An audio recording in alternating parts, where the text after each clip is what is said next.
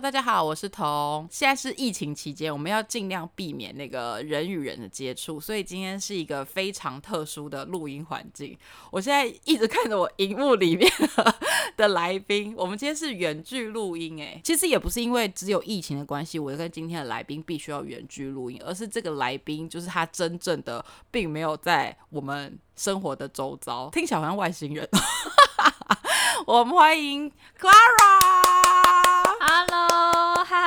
我先介绍一下 Clara 是谁好了。好好。Clara 是呃胖夫婿的姐姐，就是亲生姐姐，来就是同一个妈妈生的亲生姐姐。然后，因为我跟胖夫婿在一起很久了嘛，所以其实我跟姐姐也认识很久了。然后，因为姐姐就是几年前呐，三四年前了。四年前，对，四年前就是远赴欧洲去，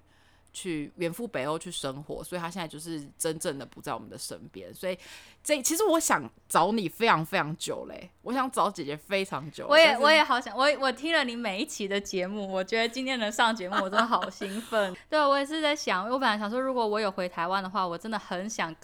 说可不能有毛遂自加入你的 podcast，对啊，但是就是因为疫情也回不去，然后就现在就有这个机会可以远去录音，觉得你多久没回来了？应该两年多了吧，我已经记不得，超久，真的很久，超级。因为台湾疫情刚这等于是这一个月开始陆陆续续就是遍地开花，那瑞典已经蛮长一段时间了吧？对啊，瑞典也蛮长一段时间。掰了问一下，姐姐是在瑞典，北欧遥远的国度。我每次看那个日本节目，什么日本太太好吃惊，然后胖夫婿就会说，好像我姐的生活。对我现在人在北欧，而且我是呃不人在瑞典，然后我是住在瑞典，而且我在瑞典的北部，然后我们的城市是广义的北极圈，在广义的北极圈，它是在极圈里面对，所以是那种是冬天。冬天是看得到极光的，就是在我们家附近的湖就可以看到极光的那种。而且他住在湖边，你不觉得很荒唐吗？就是很难想象啊。就对，很漂亮。那那个湖冬天还会结冰，就整个这整个结冰，然后有雪，然后你可以冬天就走在湖上这样子。那瑞典现在，瑞典的疫情是去年的什么时候开始爆发？应该是，我记得好像是那时候中国爆发的时候是好像十二月，就是新年中国新年之后吧，是吧？农历年。然后那个对，然后再再过两三个月就爆发了。就就是好像是在就是那时候不是法国还是意大利滑雪？意大利先，对，意大利嘛。然后意大利先出来没多久，然后大概两三个月的时候，瑞典就开始了。那你们那边？民众是对这件事情的想法是什么？就是 就是瑞典的疫情其实蛮严重的，就是它死亡率很高，因为可能有是也是瑞典，它它就是主要都是老人院啦，因为你知道瑞典他们老人就会住在老人院嘛，然后老人院只要是集体感染，就是他们的死亡率就会比较高，我觉得可能是这个原因啦，所以瑞典的这个死亡率还蛮高的，而且每天新闻的数字也都是非常非常多，但是。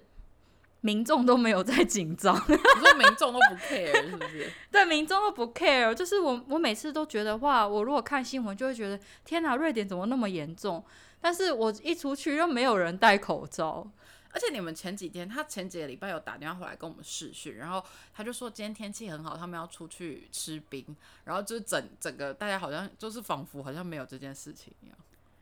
对啊，就是我每次都觉得说，哎，就是我真的是在在新闻上看的很严重，然后，但是我每次去什么去出去买东西还是什么，都觉得大家都活得跟平常一样，没有人好像没有人在意那个事情。可是你们那边的工作是没有呃在家工 work from home 这种吗？因为我知道你没有，你是要去上班的吗？哦，因为我是在实验室，我是在实验室工作的嘛，所以我就一定要去实验室，但是。呃，应该是说那时候疫情爆发的时候，就已经政府就已经规定说，呃，就是大家都尽量如果能在在家上班就在家上班。所以像是像是我男朋友就已经他已经在家上班，可能就有两年了。诶，是就是疫情爆发之后到现在都一直在家上班。所以民众的心情是就觉得他就是一个流感，不会觉得说他是特别。人心惶惶的感觉，是吗？我觉得大家完全都非常冷静诶，我也不知道，就是大家都好像就觉得好像是流感的感觉，就是就是我真的觉得好奇，就是我真的觉得很对。我真的觉得很一种一种很违，每天我生活都有一种很违和的感觉，就觉得为什么大家都那么不在意呀？就是觉得，而且甚至甚至有一些人会说，因为政府不是有很多规定吗？说什么室内不可以八个人什么的，嗯，然后民众还会就是有有些人，尤其是年轻的人，就会抱怨说，哎，这样我们怎么生活啊？我们还用活吗？就是限制那么多，就是不能社交什么的，这样是不是？可是我必须要说，我觉得瑞典人算没有很爱社交的。一个人种哎，我觉得瑞典人没有在爱 party 哎，因为我们那个时候去念书的时候，我记得瑞典人都比较偏好在房间喝酒，他们没有 好像没有喜欢出来。那那就没没有他就是那样子，就是在房间喝酒的，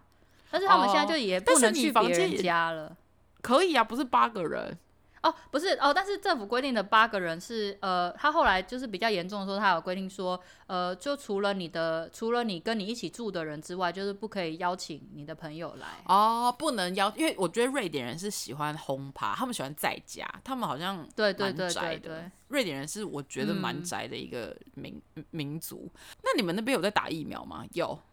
有，现在已经在打了。现在呃，哎，其实我我刚才有我有查了一下，我上个礼拜就是现在瑞典疫情的状况，嗯，然后像上个礼拜的话，像 Stockholm 斯德哥尔摩啊，它感染人数是一千四百二十四，就一周一周一千四百二十四个案例，那也跟整个台湾差不多啊，一周现在差不多。一周，但是现在现在斯德哥尔摩是已经非常的，已经比之前我看那个数字已经降的非常多了，因为可能已经打我们打疫苗已经有一段时间，因为之前是我们打疫苗的顺序是这样嘛，之前是医护人员嗯先打，或者你算医护人员吗？你这样算就，但是我没有，因为他说他说我们本来在讨论，但是他说因为我工作，因为我是在我工作，我是在。呃，生殖医学中心是做不孕症相关的嘛？嗯，然后所以他认为我们的病人不是就是高危险的病人哦，对，所以他认为我们没有，对，他认为不孕症的病人不是高风险的病人啊，所以所以所以我们就也没有就是没有这个优先顺序，所以我们就没排在里面，像。那些老人院工作的人，然后是比较是跟就是跟疫情那种，是不是？对关系的，那他们就会优先打，然后再来就是六十岁，六十岁已已经打的差不多了，六十岁以上的人，因为现在已经我们从五月一号，哎，今年五月一号开始吗？还是是应该是六月一号吧？六月一号开始是五十岁以上的人打。那你们那边没有缺疫苗的状况吗？没有。没有哎，都没有没有缺疫苗状况。然后已经我我有听到有一些省啊，有一些省好像已经开始开放三十五岁以上你打了，就表示五十岁的人应该也打了差也打完了。天啊，那什么时候才轮到我啊？我看我在台湾这个师导，我可能年底才轮得到我了。因因为他瑞典他之前的报道，他是有说他希望是九月底以前可以全部打完第一季。欧洲是不是有在推一个那个护照上面要登录你施打疫苗的状况，然后你这样子就可以在欧洲境内移动？有，他之前有在讲这个电子的呃疫苗，呃，就是好像也不是是只有护照吧？他之前好像是这只是一个他们在推一个计划，但是我不知道会真的实行还是不会。他是好像就是有一种，就是你的 ID 卡上，然后会。就是注明说你有没有打护就打疫苗，那你有打疫苗的话，你才能进入到就是一些餐厅啊，还是什么公共的区域。但是这只是讨论阶段，还没有真的做，就是一一个方案就对，一个可能会实行的事情，但是还没有。对，但是但是护照我想是之后会了，但是我不知道这个他们说的这个 ID 卡，这个是之后会做还是不会做，只是之前在讨论而已。哦，嗯，好，我们今天疫情聊的已经够多，就跟 up 大家 update 一下那个。远在西方国家的人，北极圈里面的人的疫情的状况，因为台湾其实大家，我觉得台湾也其实分成蛮多派的，有一些像我外婆，我外婆今年已经八十八岁了，她到现在还是坚持要去市场买菜，我真的 I don't know why 哎，我表妹跟我讲这件事情的时候，我都想说，不能就是网购订一些菜回来给她吃吗？就是给给她煮嘛，然后她就说不行，因为可能。我外婆就觉得说那个菜就是可能挑不到她喜欢的，或者是不够新鲜，或者是就是你知道老人都会有一些莫名的坚持，然后我就想说，就是哇八十几岁这样子，真的也是蛮蛮坚，然后也有另外一派是。呃，我有听到有一些我阿妈的邻居就跟我分享，他就说什么我阿妈我我我表妹跟我讲，他就说他们其实因为他们都八十几岁了嘛，所以他们其实最近如果要施打的话，他们是第算是第一批的这样子，然后就有通知他们说，呃，好像下下周就可以去打了这样，他们还没有很想去，因为他们就说什么他们有去找那种熟识的医生，然后那个医生就跟他说。根本就不用打疫苗，这个疫苗就是 bullshit，根本就是没有用，然后什么什么的。然后老人们之间的那个同温层就说啊，看那边爬，就是好像不用打的感觉。那我就想说，天哪，就是八十几岁的同温层跟我们也是差异很大，很像很像两个世界。瑞典是对打疫苗大家都非常的期待，就是好像如果你不能排到疫苗，就是超级开心的事这样。那表示他们对这件事情还是有有在在乎的，他们就觉得说有打到疫苗，因为台湾现在是有一种氛围是那个疫苗打了，我好像会立刻死亡的那种，有一派的人是这种感觉。瑞典就是对于他们只要打，他是兴奋到就是如果有人打疫苗，然后他他们都就我也有点不太懂，他们就会在那个公我们公司就有 Facebook 的群组啊，嗯，他们就会把那个他们今天打完疫苗，然后就是就是照相给大家说耶，我今天打了疫苗哦之类的，然后分享给大家，这样还蛮可爱的啊。那我就想说 OK，可是还蛮可爱的，恭喜你。OK，好，我们今天疫情的部分已经聊的够多了，我们接下来要聊为什么姐姐你当时会想要去瑞典啊？我当时，呃，应该说最终的原因就是就是为爱走天涯啦。但是可是我觉得能为爱走天涯很强勇气，但是我觉得也不能说也一做一个决定，你也不能说完全是是为爱走天涯啦。我觉得还是就是可以透露你的年纪吗？应该可以吧？我不是要讲你今年几岁，我是要讲说他当时放弃一切去瑞典，决定去瑞典生活的时候，就是我现在这个年纪，哎，对不对？是吧？对，三十岁的时候，因为他那个时候其实，我先简介一下姐姐的那个背景哈，因为她其实当时在台湾有一份还蛮不错的工作，就是。呃，上下班算是准时吧，不太需要加班，然后薪资也不错，就是以台湾这种低薪的环境来说，就是他的薪水也不错，然后工作当然一定会有压力，可是。就是是一份一份蛮体面的工作了，我只能这么说。当时，然后他的家人朋友也都在台湾，然后他跟家人的关系也是很紧密的，就不是说哦跟家人感情不好，所以男朋友出现了，我就跟男朋友去他的国家生活，也不是这样，就他跟家人的关系也很好，所以我就会觉得说，我现在自己到这个年纪，我当时会觉得说做这个决定很不简单，但是我现在自己到这个年纪之后，我会觉得做这个决定已经不是不简单，是。如果是我，我应该没有办法做这个决定。哎，我觉得很厉害，因为我那时候，我那时候要做这个决定的时候，其实我身旁的每一个朋友啊，就我的好朋友，全部都是阻止我的。他们都觉得说，说就是都是觉得说，怎怎么会太荒谬的决定了？对对，就是觉得说，就是有些不，就是有些人就会，不要说好听一点，就会说，哇，你真的好勇敢哦，这样子。但是我们听到这，我都不知道是包还是扁。因为那个时候他还去，你是不是有去算命？然后他就哦，对啊，我还有去一个什么咖啡厅算命，然后他还他还说，他是说你会他还说什么我三三个月就会回来。对，而且你知道那个时候他跟我们，他回来跟我们分享这个算命结果，然后我跟我老公就是我们两个都不亚都不意外，我们两个都说就是很有可能三个月就会回来。就他现在去四年了。超夸张的，对，而且我还记得，我还记得那个我弟就说，你知道那个他 那时候跟我讲说，三个月就是一季呀，你知道一季是会发生很多事，他以为他在看财报，什么一季他有病是不是？对啊，那时候我也跟我就是家人讨论很多，就也跟我弟讨论很多嘛，但是我觉得其实那个时候那时候反正我弟就。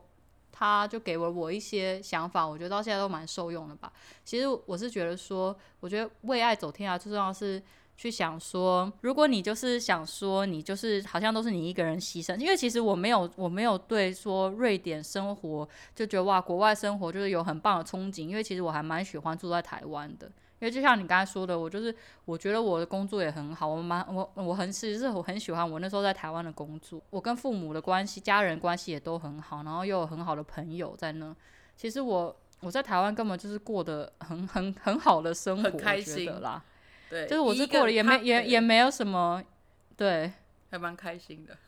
对，就是其其实我没有什么理由我想要离开台湾啊。没错，对啊，所以我其实那时候是有很想，如果如果我男朋友可以来台湾，我会就觉得更开心。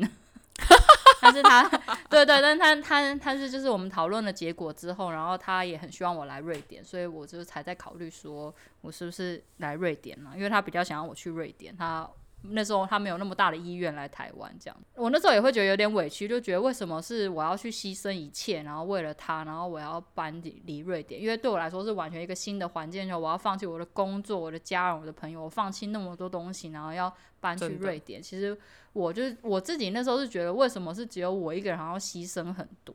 嗯，然后，但是我觉得那时候就是就是我弟就跟我讲说，他觉得如果我要做一个决定，我不要觉得我是在牺牲呢、他说，如就是果我既然你要做了，就是一起共同做出这个决定的感觉是吗？没有嘛，他就他的意思是说，我我不可以以说，我觉得我我牺牲我自己，然后所以我去这个想法来做决定。我应该要是觉得说，我应该是要想说，我做这个决定是因为这是我的选择，嗯哼，不是我我牺牲我自己，而是这个是我自己做出的选择，我决定要这样。因为我觉得这句话真的蛮重要。他就说，如果我常常在想说这是我牺牲来这里，那我如果发生什么事情，我就会变得很不开心。对，就会变比较负面，因为你会觉得说都就是就是你刚刚讲的那种情绪，就是都是我在为这段感情做出付出跟努力，然后我又可能要到这里来，然后如果遇到什么不顺心的事情，就会全部怪到他身上。那对你当时为了让你们的恋情更好、更紧密而做出去瑞典这个选择的初衷就消失了，因为你最后就是对。对会伤害到感情。我懂他的意思。所以那时候我就会反过来想说，好，如果我今天是为了我自己，那我有什么理由去要搬去瑞典？嗯，这是一个很好的机会，因为不是有不是每一个人都有这个机会，你有机会可以去一个国外生活。但是后来我想说，哦，我现在有这个机会，那我是不是可以把握这个机会去体验一下不同的人生？因为其实我如果继续待在台湾，其实我可以很我的工作很好，我可以，但我可以很好的预见说我大概未来的生活是怎么样。可是我觉得这这件事情，因为我自己本身也是很讨厌，也不是很讨厌，就是很容易对于这种呃周期性的生活感到很就比较容易腻，我会很容易腻。可是腻了之后，你把找了一件事情，把自己丢到一个新的环境，或是新的就是新的东西去适应一个新的东西，你又会觉得好痛苦，就是你要去适应一个新的，就是会一直这样。那我就一直鬼打墙，然后我身边比较亲近的人就会觉得说，那你刚当时干嘛要这样呢？可是我自己就会觉得，就是又痛，但是又觉得说算了，就是就是不想要一直做一样的事情啊，就是会觉得说我想要尝试一下，大概就是这种你这种心情吧，就是会有一种想说有没有还有别的可能，比如说我今天换了一个工作或者什么，我会不会有别的可能性可以去再发展一些什么？就是不太想要把自己的可能性局限在这里这样子的感觉吧。但是如果我今天就如果跟我男朋友分开，我们要结婚了嘛？但如果我们跟我们男朋友分，因为我们现在疫情没办法办婚礼，但是我们如果跟我男朋友分开的话，哦。对，我我应该就会回台湾啦。啊，你说如果你跟你男朋友分手，现在嗯，你不会留在瑞典继续生活？因为我比较喜欢住在台湾呐、虽然瑞典很好，但是还是家的感觉比较好啦。哦，就是你又在就变你就放弃现在这四年在瑞典 build up 生活，然后再回来这样子，你愿意哦？我很很大的可能我会回台湾。综合来说，其实我还是为了爱留在这里啊。天哪，听起来很但是浪漫的一句话哎、我觉得，我觉得我觉得我觉得也是我男朋友蛮值得我这样做的啦。哇这个是以防等一下他会播这一集来听吗？我不知道他会不会听呢、可是他听应该听不懂吧？他应该没有办法全部听懂。他他可能要很专心听，他可能没办法背景音听得懂啊。我我背景音就是说没办法放着，然后做别的事他会听得懂。他可能要可爱了吧？你都钻研，然后还做笔记。我我男朋友是瑞典的华人呢、所以他可能中文没有那么好，但他也他是华人他是听得懂中。对，嗯姐姐的男朋友是华人的外形，可是他只会讲英文、跟瑞典文、跟客家话，对，对，他会讲客家话。但是他不会讲中文。很很你会啦，现在可以会，啦，没有很多，嗯而且她男朋友讲的中文非常的搞笑，很像少女的那个音频跟音调，因为她的中文都是跟姐姐学的，然后姐姐可能会发出那种日本日本少女的那种。吃 吃惊的那种音效，然后导致她男朋友常常讲话尾音会上扬，然后她男朋友一百八十公分，然后一个一百八的男生，然后尾音上扬，我每次都觉得很搞笑，还蛮可爱对我现在就觉得我是不是有害了他？讲瑞典文，然后跟讲中文是完全不同的声音。对他讲中文声音很细，而且他很常发出对但他讲声音。对，然后但是他讲瑞典文就是很正常的声音。然后有一次他之前我们在远距离的时候，他就他就是他朋友在他附近，然后他就跟我讲中文，然后他朋友说：“你刚才是在讲中文吗？”咒语，就是他们也就是有点吓到，就是他声音怎么变成这样？这样 超级好笑。哎、那你去瑞典一开始去的时候，你有觉得就是会面对到什么困难？因为你你在台湾那个时候还没有学瑞典文，没有，我在瑞典才开始，但是瑞典这个移民的机制是蛮好。呃，我那时候一来就参加他们移民局的瑞典语的学校，对，然后那个是不是还有辅导就业啊？我记得你讲那个课哦，没有没有，那个是之后是老公局的。哦，反正我现在移民局它会有一个就是瑞典语的课，然后其实那个上那个课也蛮有趣，就是在里面就认识了非常多就是中东人，对他一直跟我说，哎我最近认识一个中东来，什么叙利亚来，我说怎么会认识？他就说，对对因为就很多因为他们对很多难民，所以在那边就很多就是认识很多就是叙利亚的人，就觉得天哪，我真的好符合时事哦，就是就是你在新闻在报道叙利亚难民，然后认识很多伊朗人呐、然后叙利亚人呐、然后还有什么呃什么叫什么？那巴反正就中东地区那边，巴巴基基斯坦，对对对对，巴基斯坦那边的，然后还有很多别的国家啦，就是也是有很多其他欧洲的啊，对我觉得还蛮酷的，然后就是可以知道他们一些文化这样子。就你高学历的移民者的话，就是他可以服，他有一个就业，就是跟就业有关的专案，叫专案吗？计划。叫做计划，对计划啦，project 计划，就是，所以我那时候就去 对，就是我不知道那个怎么说，然后他就他就反正我就去那时候就去申请这个计划，反正后来就有哦，这个不是这个啊不是那个哦、这是要申额外的申请，就是你符合资格，然后还要再申请的计划，就对。对对，他要看你说你的学历啊、什么之类哦的，然后你要符合资格，然后就有申请上，而且那个那个计划非常好，他每个月还会给你钱。是哦，哎、我觉得瑞典的那个政政府的那个人民福利真的是很好。哎，说要给我钱哦，对，而且我我那时候也很很棒，就是我那时候我刚搬来瑞典的时候，我我前面前任公司真的对我非常好，然后他们我那时候搬来瑞典的时候，我还继续做我之前哦台湾公司的工作。他那时候只是对变成是接案，呃，是算案子的吗？还是他是半薪还是什么？我那时候是做好像是做五十 percent 吧，我记得。对，好像是他那个时候还有收入就对了，所以他没有什么对，然后就是我经济经济衔接的困难就对了。对，虽然我那时候就是一边就是我我台湾的工作还是远端，然后继续做，然后我在上那个瑞典语的课。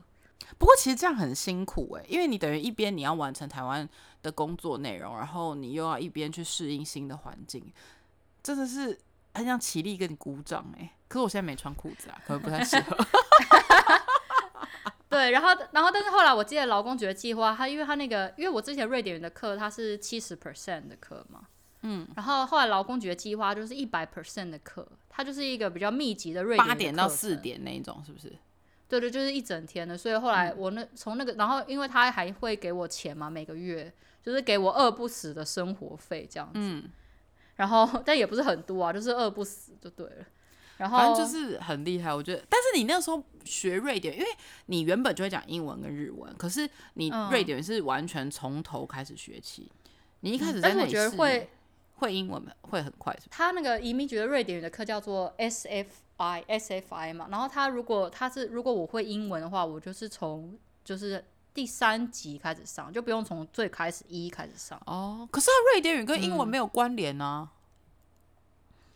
但是我觉得还是总比就是它毕竟都还是西方的语言，所以总比完全都不会英文还，因为你知道很多那种叙利亚的人哈，他们是嗯完全不会英文的，所以他们其实学起来更、哦更就是会更难。他们的文法跟连 A B C D 可能都不哦都不知道不认种就会得的这样哦。嗯，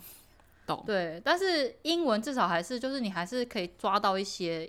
有一些不是一完全一样的，还是有一点相同这样。可是，而且其实瑞典是一个算是一个双语的国家吧，就跟新加坡有点类似。他们其实呃是电视上，我记得他们是电视上播的节目，大部分是英文，但是字幕是瑞典文，是不是？嗯，而且大家的英文都很好。对，其实你在瑞典，如果你真的就是你只是旅居，你不是长期在那里找工作的话，你不会瑞典文应该是还好。就是你对因为在大家的英那里旅游的生活，应该是不会有什么问题。不会有问题，就是连奶奶的英文都很好，对我跟你讲，就连六十几岁都会很会讲英文。六十几岁不算奶奶，好不好？你也夸张哎，马都六十呃了。对不起，因为我现在有点举，因为我现在哎、好了，那哦80那可能对，可能八十，因为我好像没有认识八十岁，所以我无法举例啦。但是我我我认识一些已经退休的，就是六七十岁的，都是瑞典语，英文也是蛮好的，这样。所以你那个时候上完你的这个一呃劳工局给你的这个 project 之后，他就是辅导你们就业走到现在现在这个工作这样子哦。你知道我们在上那个课的时候，我们还要常常写信给各个就是瑞典的公司，就问说我们可不可以去他们公司做访问，哦，真的做企业访谈，对。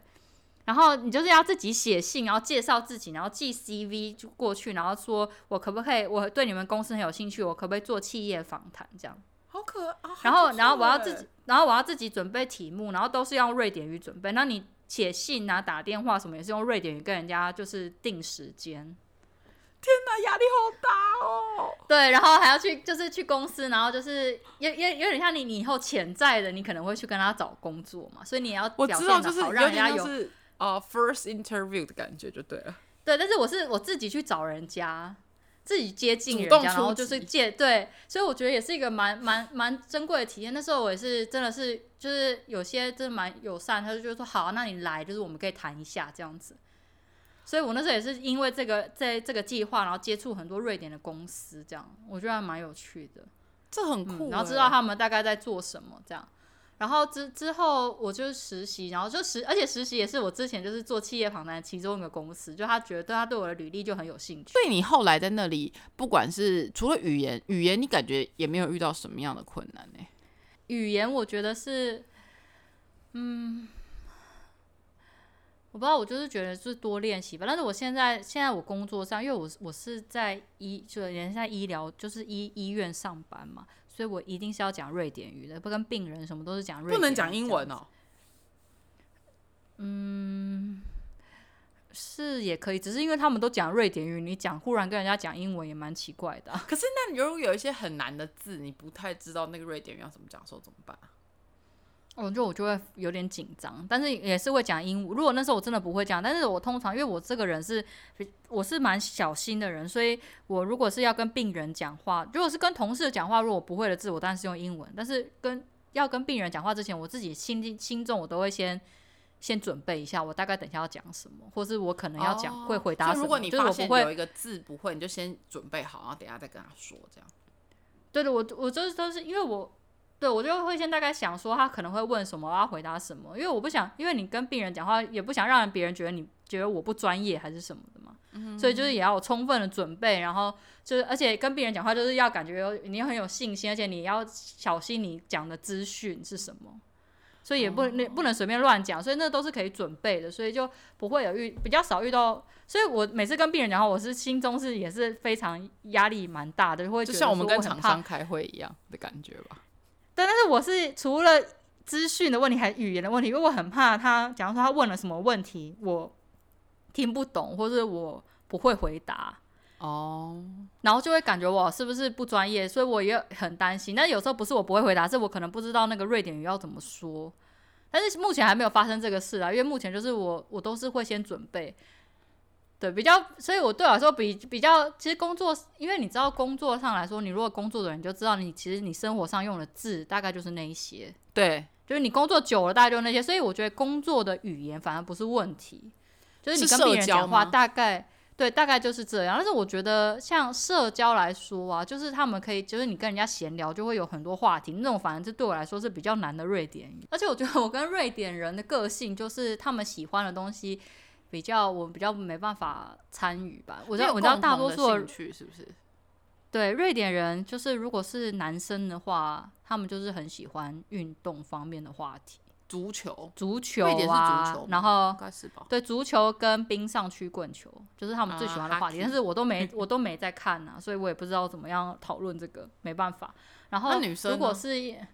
女生的话，因为像我们诊所就是几乎我是我是我们诊所，我现在是第二小的，就是我是我们诊所算小，然后我们我们诊所大部分都是工作很久的人，所以他们大概都是妈妈了，就是大概都五六小孩的话题，四十到六十岁，没有他们很喜欢聊的话题就是煮东西，然后跟种植植物啊、哦，对，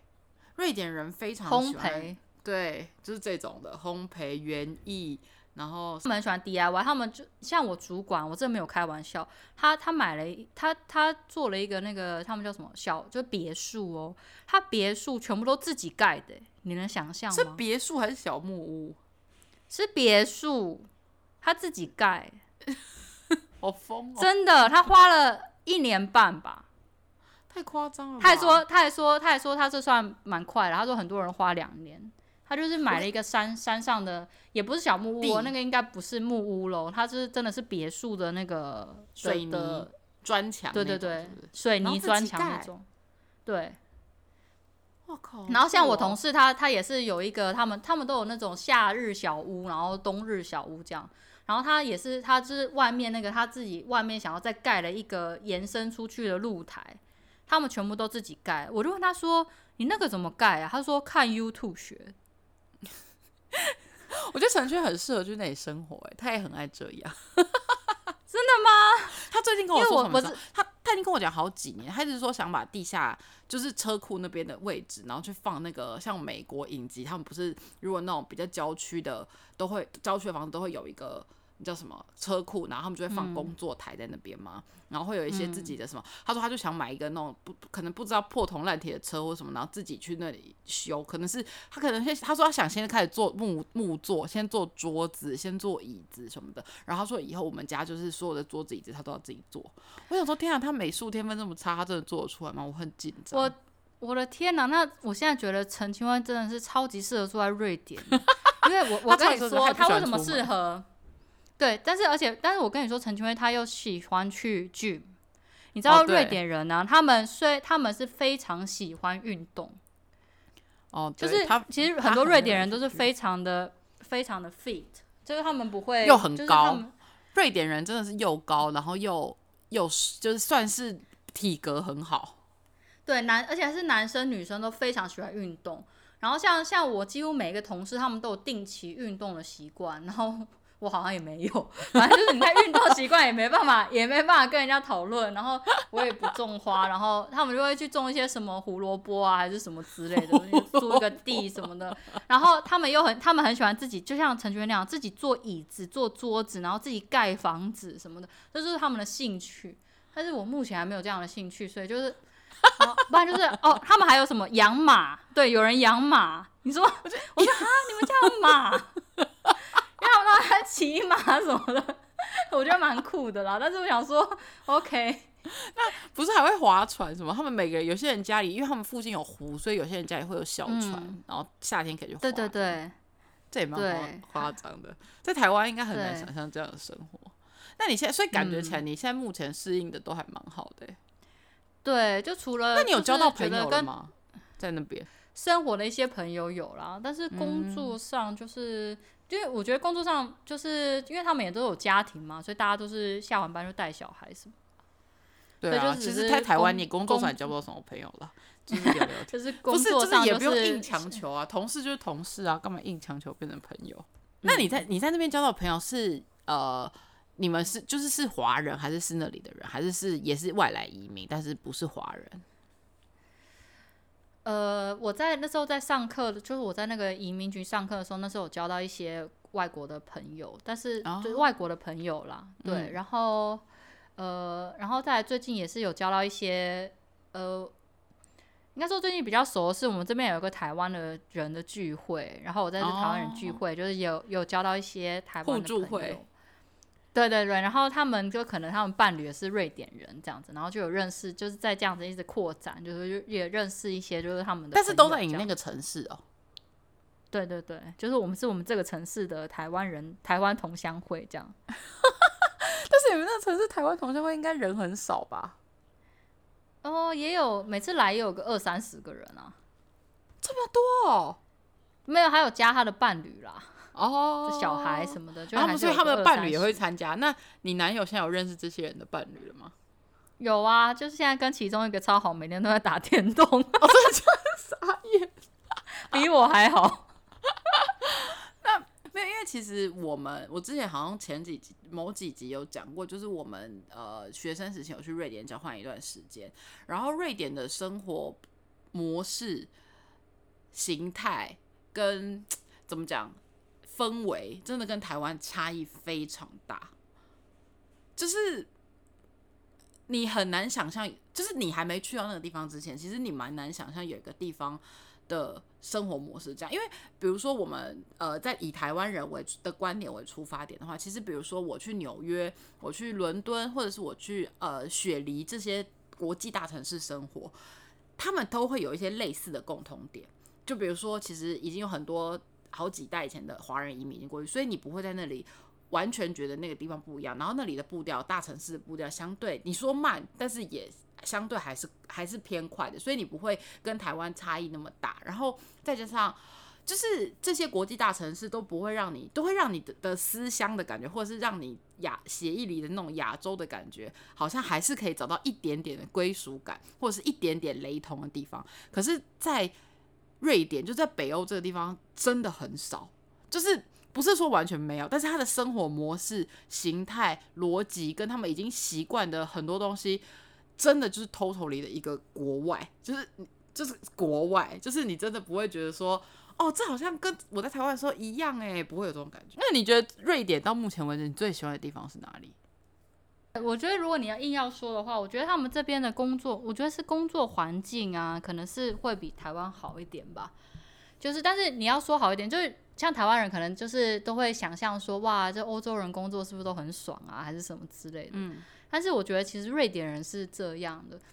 他们是非常守，他们瑞典人在瑞典是守时是非常重要的，但他们很好很好，就是像台湾是你准时上班很重要，但是准时下班好像好像不重要这样。对对，没人就是对，但是瑞典人是他准时上班，他也要准时下班，所以他们守时就是。但是我是觉得瑞典人上班是他们非常有效率，就他们会就是你上班时间，他们真的就是很认真的在工作，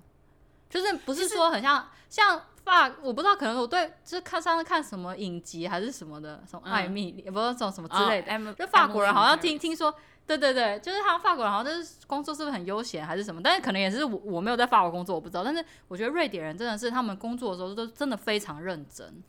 然后我觉得这可以归咎为一个点是，瑞典其实是一个不太需要社交的就业环境，因为因为。嗯，比如说你说法国，或者是像台湾这种日本这种亚洲环境，其实你在职场上，你的人际关系，或者是你的你的在职场上的一些人人际社交的经营，是相对来讲还蛮重要，是你工作或者是升迁蛮大的一个部分。甚至日本不是常常就是你下了班还得跟前辈去喝酒或者是什么什么的，就是去跟他们玩暖，你你借此可以就是就是是你等于是你工作一部分。可是瑞典的生活，就是我刚刚有讲，其实。就我自己的感觉，我觉得瑞典人是蛮宅的，所以他们其实就像你讲，他们也很守时，所以他们效率为什么那么高？是因为他们好像不太会把职场上社交或者人际关系的经营当成他们工作的一部分，所以他们在工作这八小时，他就可以 one hundred percent 的投入在这个里面。所以我结束了，我当然也不是说我不跟你社交，只是说就是他们有那个啊 free car time，就是那个下午茶时间，我那十五分钟、二十分钟，我跟你聊一下，但是我不是不社交，只是我。个人更重要，就是我个人下班的时间，我要回去经营我的家庭，经营我种花，我个人兴趣，对他们来讲是更重要的。而且他们也没有这个需求的社会氛围，会说哦，你必须要去迎合你的同事，去去跟他们下班喝酒应酬这种，因为他们就没有这个氛围，所以就也不会有需要这种状况的出现。我觉得其实也是，其实也是有啦，但是我觉得瑞典人。我觉得不能说他们不正式，不是不重视社交哎、因为我觉得这个你说这个 fee 卡 time 就 fee 卡是就是政府有规定说我们上午跟下午的我们要有十五分钟，就员工每个员工都要有十五分钟休息时间，嗯，就上午跟下午。然后通常像大多数的公司大概都会大概定一个 range，就是大概都是什么时候大家一起去 fee 卡，嗯嗯嗯，这样子。然后，但是那个时候呢，像我现在的公司是还好，在我在实习的时候，他们实习那个专利事务所，他们就是比较感觉比较像是办公室类的那种工作的。像那个主管就跟我说，他觉得那个 fee cut time 对他来说是非常重要，就是一个社交场合来说非常重要。他说那个不是只是休息时间，是让你更了解你的同事。对，应该是说他们就是很嗯明确把时间表定出来吧。对就是那个时你就是去社交，然后这剩下时间就是上班这样的感觉。他对，不会然占用你私人的时间去做这些事。哦，对，而且瑞典有一个工作很好的地方，就是瑞典他们每一个人都至少二十五天的假。对，他所可以休一个月，超扯。对我都可以休一个月，像我这个年就休五个礼拜吧。所以今我们都是我们都是休五个礼拜。那、啊你嗯什么时候开始休？夏天？嗯夏都七月，七月就你们诊所会整个关门不是吗？对我们公司有点不好，就是因为他诊他就是诊所是整个关一个月，所以我们就只有那一个月，就大家集体放假，这样不能选时间，就就是有暑。假的感觉，我觉得这是最爽，就是你上班然后还有暑假。我觉得他们就是而且你知，嗯，你说而且你知道我同事，我就跟他讲说，台湾的假大概都七到十天呢、我同事都觉得不可不敢相信呢，现在有比较他们就说他们就说七到十天是人能休息吗？够吗？这样能工作吗？他们竟然这样讲，他就说，因为你而且重点是，我还想跟他讲说，我们有七，就算有七到十天，我们也不可能直接放七到十天哦、对你不能连续放。对啊，我们也都是大概放个每次放个两天、三天，加上周休二日吧。对啊，可是我觉我觉得他们就是会有一种，好像你你也可以同时你在追求事业的时候，你也可以兼顾到你人生很多各方各面，因为他留他这个五个礼拜，就是他们会放在像你们诊所选在夏天休息，其实也是。就是你们天气最好的时候，所以他们就是可以一起从事一些户外活动啊，然后去一些旅游。因为如果对休在那种冰天雪地、整天下下暴风雪的一二月，也没有什么，就是你还是只能待在家。所以其实大家是真的是一个，唉，还是我对，们瑞典人是很注瑞典人是很注重生活平衡的人，就是他们像他们这次如像这次疫情啊，就是限制很多，其实他们很痛苦，他们会觉得他们的生活受到了影响，嗯，就是他们的私人生活就是受到了影感觉嗯。瑞典好像是一个很适合居住的地方，除了天气比较不好以外，不会啊，我觉得我我现在我住在那里，像我这边虽然冬天很冷，但是其实冬天很冷很好诶、因为就是你很多冬天的活动很开心，就是如果你是一个很喜欢啊冬季活动，就滑雪啊，然后之溜冰，之类的，溜冰、滑雪，就有平地滑雪，也有雪地滑雪，呃，嗯下下就是下坡那种滑雪从。高山上下来那种，对，有高山的，还有平地的。然后，但是就是乌米有，像我们这边的雪就非常漂亮，所以喜欢冬季运动的人就觉得很棒。对，就是有很好的雪这样。真的是嗯然后像我同我的我的主管也有自己的那个雪地的摩托车，然后那个好像也超级好玩的，就是水，你他们不是水上，你主管很忙，他是骑雪地摩托车，是他去他的别墅，是不是？对，他要盖房子，那没有，因为他就是他就是在一个一个一个山里面买了那个别墅那个地，然后盖了自己的别墅，然后他就是因为他很喜欢滑雪，然后又有自己的雪地的摩托车，就很像水上摩托车，它是雪地的，对我知道感觉看影片非常好玩，然后还可以这个，对，就是属于刺激，所以所以就是如果是喜欢冬季活动的人，会也会觉得冬天很棒，尤其是二三月的时候，那时候比较亮，所可台以就是觉得台湾生活嗯久的人，我不是很确定去瑞典适不适应、欸，因为他们其实真的，嗯，日照就是一年有半年的时间，日照时间都相对短啦，就是大概真的是八点九点天亮吧，然后下午三点嗯天又黑了，差不多是这样。对，但是夏天就是一直都亮啊。对，就会亮到很晚，亮到你有时候要睡了，然后那个外面都还很亮。我也，你知道之前我们有一次，哎、我那个时候念完交换要回交换完要回来的时候，然后嗯在整理行李。我们十一点晚上十一点，我真的没有夸张，晚上将近十一点天才黑，但是嗯凌晨三点天又亮了。我就想说，什么东西？就是 这是什么东西？这 而且你还比较住比较南部，对我那边还比较南边哦。对啊，北有你那里有到永昼吗？已经接近了吧？我我觉得，呃，到夏很夏天的时候，几乎太阳是不会下，就是会落在地平线，就是最最最低，就是也是落在地平线，你好像夕阳那样的，嗯，但是不会下去的，对，不会下去，好酷哦。对啊。好啦，但是但是冬天十二月的时候感，觉。对，十二月的时候真的很黑，就是真的是呃八九点才，就是你出门的时候上班都没有太阳，然后八九点呃可能九点才太阳才出来吧，然后一两点就下山了，超夸张，就是一直在黑夜里面，就是那个时候我是觉得蛮不舒服的啦，但是我很喜欢雪，但是我。我不是很喜欢那么黑，哎呀！但是我觉得我会不会讲话很无聊，我好担心哦。不用担心，我觉得我好不，而且上一集那么有趣，上一集还好吧？那你有觉得上一集哪一个题目是你觉得最难回答的吗？我我就是觉得那个那个大便味咖喱跟咖喱味大便很难回答，因为因为我真的是吃，我就不知道选哪一个，这两个我都好就好 难选选。我觉得我那时候我说，对我那时候我就说我下班回来，我连下班回来骑脚踏车回来，我都会在思考这个问题。我已经是隔天 听了，就是晚隔天听，然后隔天的下班回来，然后就想说，我到底会选哪一个呢？这样，这个一定是选咖喱的吧？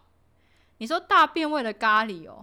因为你就把它当成是一个特殊风味的东西吃啊。可是如果你是咖喱味的大便，你就是真的在吃大便呢、但是它是咖喱味，哎。不是，但是人家就会说，哎、你你刚刚中午吃什么？就说我吃大便这样子、欸，很怪吧？但是大便应该也算是一种，不是我的意思说它也是一个有机物啊。你是说，可是它经过别人的消化道、欸，如果我是别人的，不是自己的哦、当不是啊，就是不管是谁的，whatever 谁的，就是所以你自己的人就愿意吃哦。你是什么？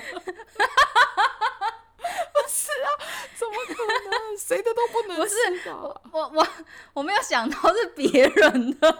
就是不管 whatever 谁的，你也可以是你的，但是就是经过消化道的东西，我为什么要吃？但是它是咖喱味的、啊。啊，我很，所以你你心中的天平是稍微倾斜向咖喱味的大便，不是哎、因为它还是大便啊，所以我就觉得我很难选。那那题我真的觉得有点困难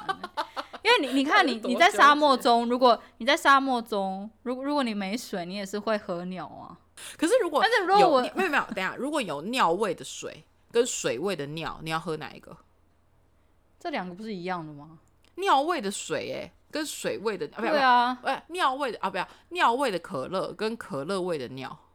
你要喝一个，不然你会渴死在上面。这两个都是一，但这两个对我来说是一样的、啊，为什么？两个都是尿啊。可乐味的尿、欸，跟尿味的可乐、欸，当然是喝可乐啊。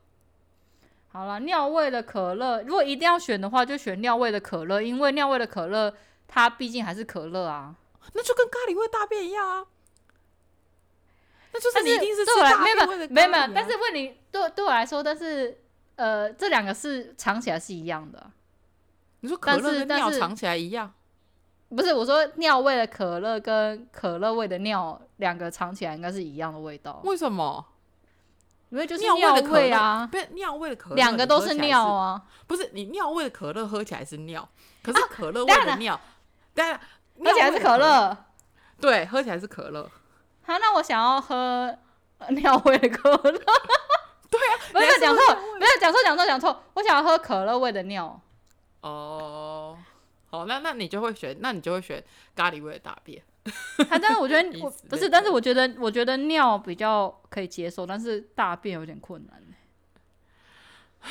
反正所以就就是变得比较难选。所以姐，你不能上终极二选一那一集，因为你会选太对啊，对对，我真的选择困难，我完全不能上，会拖时节目很长的时间，导致时节目变得很冗长又很无聊。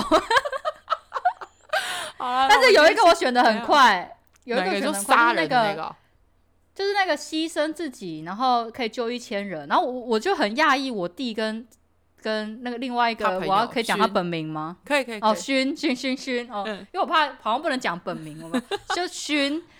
我我就很惊讶，他们两个竟然那么快就可以选选，就是不救哎、他们就是我就有点惊讶。啊，自私自利也没有啦，他们说他们是为了家人啊，不是吗？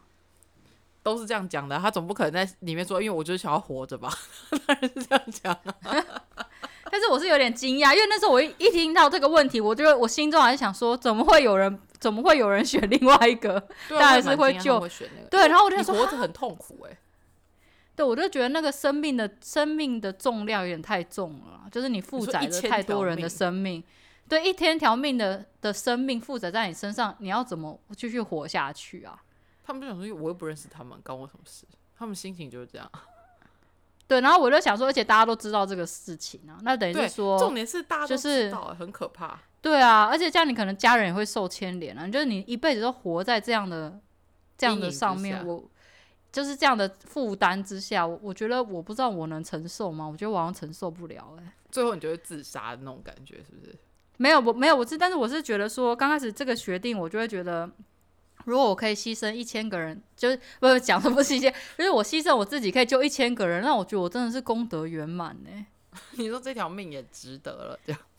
对啊，就是人生有什么机会你可以就救一救那么多救一，千个人吗？